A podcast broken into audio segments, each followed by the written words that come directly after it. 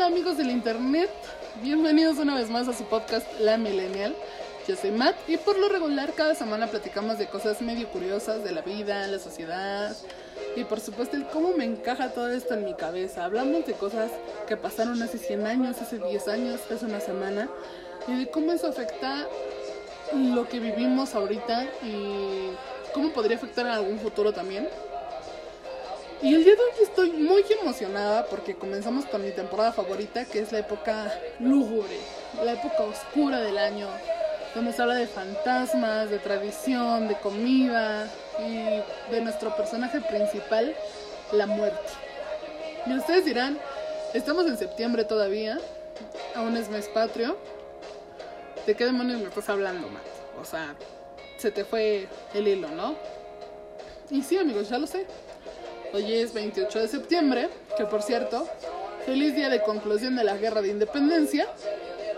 Porque pues como saben y como se los dije en el episodio pasado, pues el 28 de septiembre se firmó como tal el acta de independencia. Y sé que aún no se celebra como tal el Día de Muertos, pero no olvidemos que antes de Jesucristo y, el español tan complicado de que manejamos y de toda esa invasión, ya habían celebraciones aquí. Ya había gente que vivía en una realidad muy diferente a la que estamos viviendo ahorita, con otro tipo de tradiciones y con otro tipo de pues de manejo, ¿no? Y de eso vengo a platicar con ustedes hoy precisamente, porque perdimos la cultura tan hermosa que manejaban los mexicas con la colonización. O sea, yo creo que sería muy bueno recuperar aunque son algunos de los rituales que se practicaban, ¿no? ¿Por qué se nos hace tan fácil adoptar otras celebraciones como lo son Halloween, Navidad, Año Nuevo, el Día de Reyes, demás? Pero no podemos adoptar las culturas que ya teníamos antes. O sea, ¿por qué no recuperar más bien nuestras culturas? Porque estaremos haciendo una recuperación. Como sabemos, el Día de Muertos celebra diferentes cosas así tirando datos random, les puedo contar que pues en la cultura náhuatl se celebraba en agosto y en octubre. Los mexicas lo celebraban de septiembre a noviembre. O al menos esa es la información que siempre he encontrado y he hecho muchas investigaciones sobre Día de Muertos porque realmente es una época que a mí me encanta.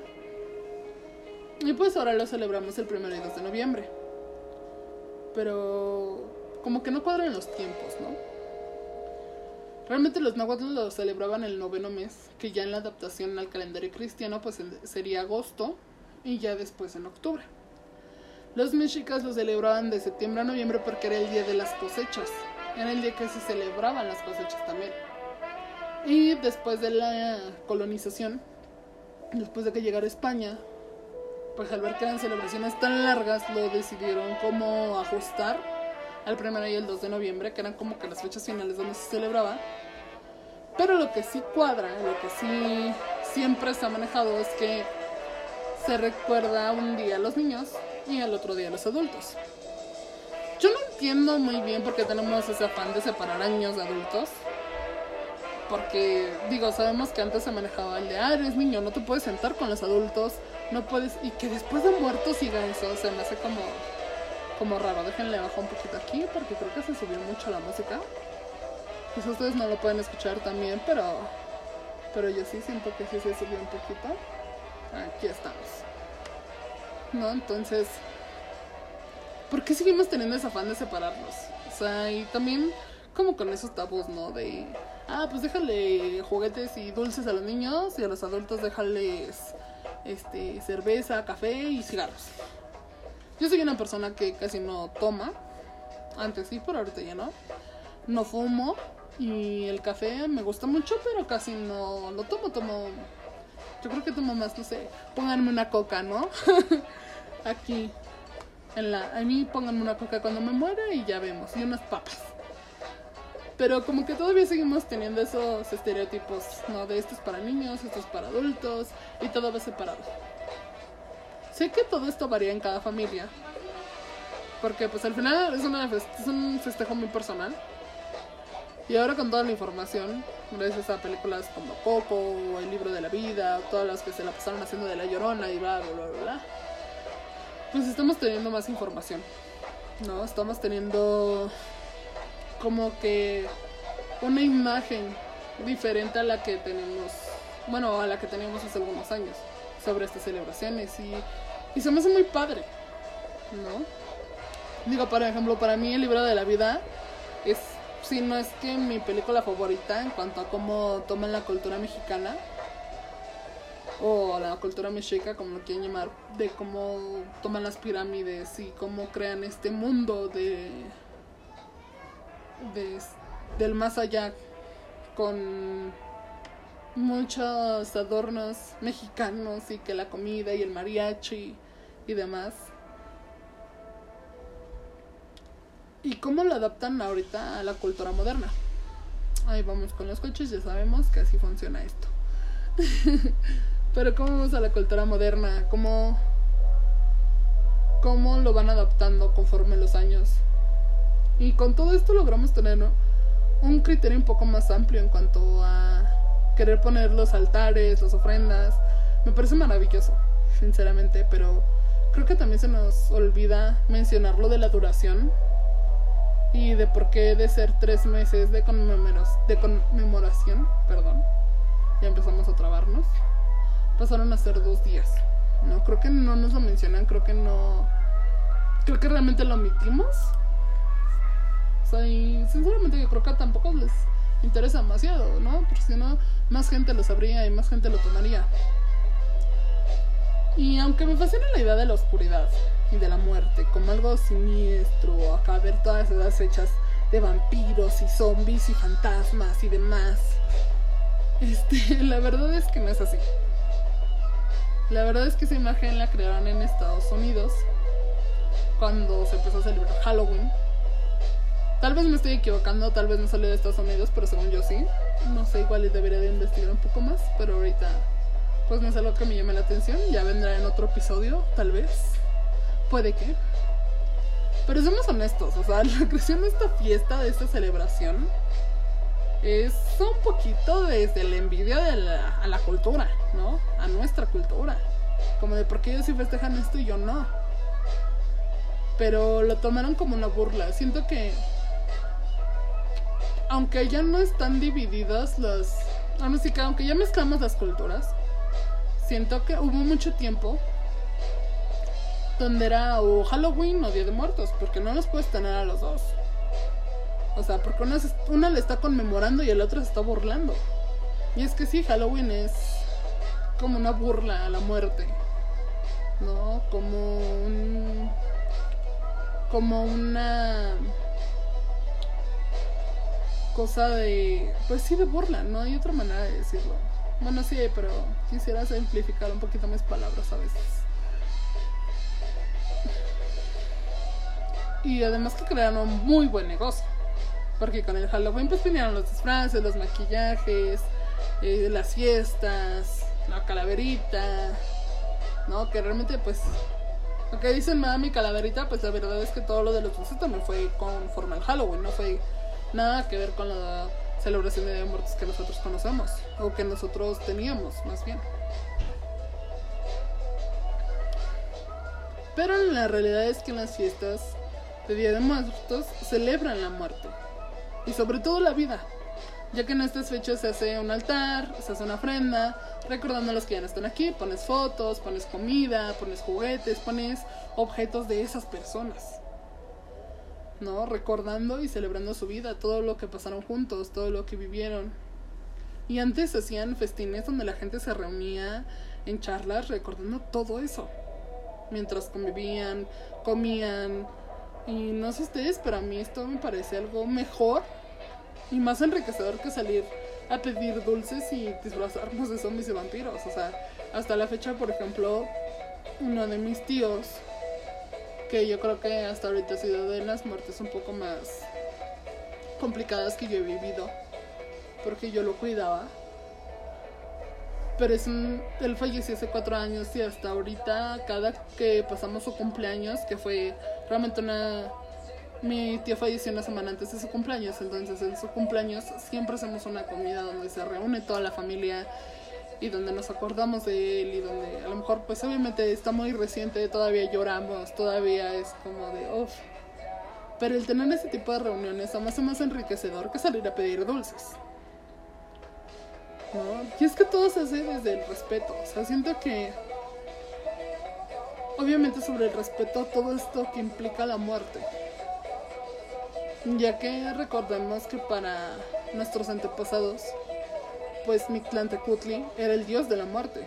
Y ojito aquí, él es el dios de la muerte. No la Catrina, ni la Parca, ni nada de eso, porque la Catrina tuvo lugar hasta 1912, cuando Posada la pintó con el fin de borrarse de las clases sociales. ¿no? Y según alguna información que encontré, la intención de la calavera garbancera, que fue la que pintó Posada, era representar a aquellas mujeres que lograban un estatus social alto y que dejaban sus costumbres por tratar de vestirse y comportarse a la usanza europea. O sea, se, pues, se ponían bien divas y, y ay, a mí a mí no me hables porque yo soy yo tengo sangre europea, ¿no? Que ahorita todavía se sigue manejando así, no quisiera engañarnos, pero todavía hay unas que se sienten europeas y hay unas que dicen, "No, es que yo soy descendiente de franceses y yo soy descendiente de italianos y bla bla bla bla bla bla cuando su pariente italiano era el tatara tatara tatara tío, ¿no? Pero ella tiene sangre italiana. Y son cosas que siguen pasando. Pero bueno, después Rivera la pintó en su mural y le cambió el estatus y la convirtió en una mujer de clase alta y la llama Katrina. Después de esto se volvió el símbolo de la muerte y otros también pues colocan a la parca, pero por ejemplo con la Katrina, ahorita hasta la fecha creo que es de los maquillajes más emblemáticos del Día de Muertos. La gente lo hace para representar todo eso. Cosa que no se me hace mal. Se me hace muy padre, se me hace algo muy... Algo muy mexicano. Algo muy cultural. Se me hace muy padre. Pero si nos bajamos ya a lo que es la raíz, pues no debería de ser así, ¿no? Y pues la parca tuvo su origen hasta el siglo también, por el siglo XV, más o menos. Por lo que, pues yo creo que la manera correcta es creer que Mexantecutli es el representante de la muerte, no es el dios de la muerte. Y aunque este es un tema muy interesante, porque realmente hablar de la muerte, hablar del más allá, hablar de... Me gustó mucho como en la película, tanto en la de Coco como en la de El libro de la vida del manejan, que hay un lugar donde mientras tú sigas pensando en esas personas y mientras lo sigas recordando, este, siguen viviendo, ¿no? Porque al final siguen viviendo en nuestros corazones, en nuestra mente, hasta que los olvidamos, ¿no? Y siempre está como, sacan este escenario como triste, como muy lúgubre, donde se supone que están ya los que de plano nadie se acuerda de él. Y esto pasa mucho porque no nos mantenemos al tanto de nuestro linaje, por decirlo de alguna manera. Yo, por ejemplo, llevo un tiempo trabajando en mi árbol familiar, precisamente a raíz de todo esto. Y yo, mi abuelito, mi abuelito de parte de mi mamá, es una persona que este que tuvo nueve hermanos ocho hermanos más o menos por ahí va y todos murieron en la fiebre amarilla y su mamá también murió durante la época de la fiebre amarilla y, y él se crió con su papá y con su mamá pero su mamá adoptiva se terminó quedando con él porque después también su papá falleció y al final mi abuelo terminó siendo el único que recordaba a su papá, a su mamá, porque ninguno de nosotros supimos nada de ellos, no los conocimos, cosa que al contrario, con ejemplo de la familia de la mamá de mi mamá, este, pues sí pasó, ¿no? Que yo, por ejemplo, aunque no conocí a mi bisabuelita, tengo fotos de mi bisabuelita y yo nací el día que mi bisabuelita falleció. O sea, estaban en el velorio y yo dije, vámonos, creo que es un buen momento para aparecer. Ya saben, yo de oportuno por, por el mundo. Pero a lo que voy, es un tema muy interesante que me gustaría tratar aparte. Creo que igual ahí lo podríamos hacer durante estas fechas. De cómo se maneja todo esto del más allá, ¿no? O sea, hablar del Mictlán, del Tlalocán, del Chichihualcuauco. A ver, voy a decirlo otra vez porque creo que son cosas que tenemos que saber. Hasta me lo anoté aquí para poder decirlo bien. Pero pues ya ven que no se me da. no se me da trabarme. El Chichihualcuauco. Que también es una manera de ver. Es como que uno de los más allá que tenían los mexicas y los náhuatl. Entonces, la casa de sol, el paraíso, el infierno, todo eso se me hace como muy interesante porque obviamente son creencias muy diferentes. Ver dónde termina el alma, ¿no? Después de morir. Sí, se dispersa, pero quiero tratar esa parte porque creo que es algo que podemos desarrollar muchísimo más sería un capítulo un poquito largo. Ahorita no me quiero enrollar tanto. Quiero hacer un capítulo en tanto cortito. Pero interesante, ¿no? Como, como dando una, una idea. Ah. ¿No? Y ahora con toda esta mezcla de culturas y de toda esta pérdida de identidad, ya no celebramos igual estas fechas. Lo único que sí parecen respetar los tiempos parece que son los supermercados y las tiendas, porque pues desde agosto vemos la venta de adornos, de pone muertos y de disfraces, o sea, desde de todo. y recordemos que esto pues es es algo personal, pues cada quien vive su experiencia y cada quien educa a su familia como mejor le parece. Pero creo que son cosas que que la gente debería de saber, ¿no? Como se los decía en episodios pasados. Yo sé que hay gente que no lo celebra porque no creció con esa educación. Y hay otra, como yo, que es su época favorita del año y que nos la pasamos meses preparando la ofrenda y los adornos y la casa para fiestas o cosas así. Y en fin, pero se sigue tomando como una época para recordar, para conmemorar la vida de nuestros antepasados. Y es algo muy importante, o sea, yo cada que empiezo con lo de la ofrenda, que empiezo con todo esto, me siento como más cerquita de... Yo soy una persona que considero que no hay que tenerle miedo a la muerte que no hay que tenerle miedo a morir. Porque al final yo sí creo que donde termine nuestra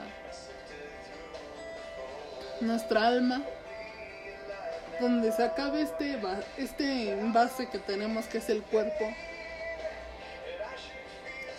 el camino no acaba. Ya sea en reencarnaciones, ya sea en el más allá, ya sea con Diosito en el infierno o en donde ustedes quieran terminar, o en una planta, siguiendo el ciclo de la vida. Yo creo que es un camino eterno. Y me gusta pensar eso, me gusta pensar que, que esto no acaba. Y me gustaría compartirles un poquito de esa idea.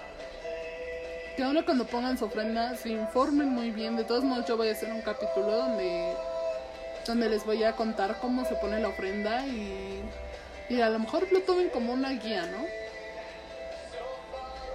Hacer un capítulo especial que diga guía para tu ofrenda y ya. Tal vez así lo saco. Pero que se conecten, que vayan un poquito más allá de hacer las cosas por hacerlas. También no puedo dejar de mencionar que hay que tener mucho cuidado. Si ustedes tienen niños, Ahorita más que por la contingencia, también por la gente. Hay mucha gente que quiere hacer daño y que no le importa quién seas y que no le importa lo que esté pasando, sino que ya sabemos que hay muchas noticias sobre niños que pues van a pedir casas, bueno, van a pedir dulces a las casas. Y con muchos de estos dulces o frutas pues traen navajas, traen agujas y terminan causando un daño terrible. Yo no sé qué tienen en la cabeza esas personas, pero por eso mismo creo que es un buen momento para cambiar las tradiciones. Porque desgraciadamente, por mucho que queramos mantener el dulce travesura, pues a veces las travesuras de los adultos son peores, ¿no? Pero hoy me quedo con lo bonito. Tenía ganas de hacer un episodio corto, pero bonito, sentimental, sobre todo esto y sobre todo también inductorio, no sé si está bien dicho, o inductivo, tal vez, como una introducción, introductorio, tal vez, introductivo, tomémoslo como una introducción. A esta temporada donde no solo voy a hablar de esto, sino también quiero entrar un poco en la cultura pop y contarle cosas que me gustan y de las que tengo algo que decir, como siempre. Yo saben que les agradezco muchísimo estar aquí conmigo. Ya en unos días inicia octubre. Y con esto pues el mes de terror, sobre todo aquí en este podcast. Y creo que les va a gustar. O sea, yo creo que sí. Yo creo que sí les va a gustar un poquito. Mm. Entonces, espérense, vienen cositas buenas. Ya saben que mi nombre es Matt con doble T. Síganme en mis redes sociales, ya saben que tengo Twitter, que es Matt escrita con doble T igual, en Matt. Y en Instagram estoy como Matt en fotos, que ya estoy creando el otro Instagram, que es nada más para el podcast. Y pues acuérdense de notificar las, la, más bien de activar las notificaciones para que les avisen cuando estemos estrenando el episodio. También les quería dar un pequeño aviso y es que he estado pensando durante esos meses que me tomé, bueno, fue un mes, ¿no? Realmente, no fue tanto. Durante ese mes que me tomé como por mi enfermedad y todo lo demás, y ya después cuestiones familiares también, pues cambiar el nombre del, del podcast. Porque creo que en la dirección en la que voy o en la que quiero ir, pues aunque sí quedan, quisiera darle como más... Como algo más original. No sé, quisiera inventarme algo más. Pero pues ya les estaré avisando en esta semana, si no, pues así se quedará. Y también quiero decirles que muy pronto estaremos compartiendo estos podcasts en YouTube. Porque creo que es importante abarcar un poquito más. Voy a intentar hacerlo en YouTube y también quizá en Facebook. No lo sé. Puede que sí, puede que no. Pero ahí vamos a andar. Pero, pues ya sin más que decir, pasen bonito día. Buen final de septiembre, buen inicio de octubre. Buen día de la firma de la independencia. Recuerden que los quiero mucho. Bye.